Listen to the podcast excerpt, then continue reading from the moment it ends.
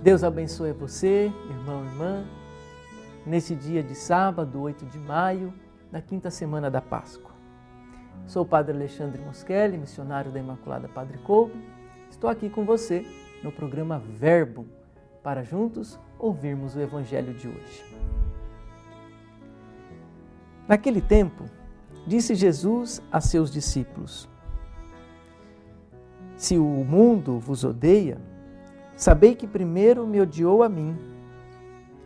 Se fosseis do mundo, o mundo gostaria daquilo que lhe pertence. Mas, porque não sois do mundo, porque eu vos escolhi e apartei do mundo, o mundo por isso vos odeia. Lembrai-vos daquilo que eu vos disse: o servo não é maior que seu senhor. Se me perseguiram a mim, também perseguirão a vós. Se guardaram a minha palavra, também guardarão a vossa. Tudo isto eles farão contra vós por causa do meu nome, porque não conhecem aquele que me enviou. Palavra da salvação. Os discípulos de Jesus terão de enfrentar o ódio do mundo, tal como ele o enfrentou. Esse ódio caracteriza o mundo, tal como o amor caracteriza a comunidade cristã. Os discípulos serão perseguidos pelo mundo porque ele não suporta aqueles que se opõem aos seus princípios maldosos e leis cruéis. Os que optaram por Cristo são considerados estranhos e inimigos pelo mundo. A sua vida é uma acusação permanente às obras perversas deste mundo.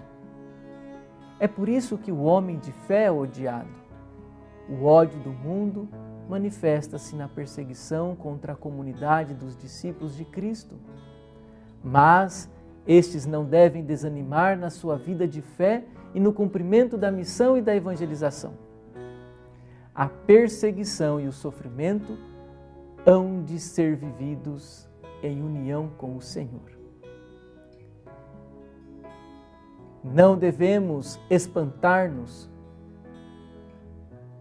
ao nosso lado, verificaremos indiferença e hostilidade. Isto será sinal de que somos fiéis a Cristo, perseguido. A fé é sempre algo fora da moda, porque deseja uma vida vivida no apelo da cruz, que é saber amar a justiça e pagar com a própria vida. Oremos então, irmãos e irmãs, para que a nossa vida esteja aberta à presença de Jesus. Senhor Jesus Cristo, peço-te que me ajudes a viver como o Senhor quer. No meio das dificuldades produzidas pela hostilidade do mundo que jamais me acovarde quando for preciso dar testemunho da minha fé. Amém. O Senhor esteja convosco. Abençoe-vos o Deus da paz, o Deus da consolação. Pai, Filho e Espírito Santo. Amém.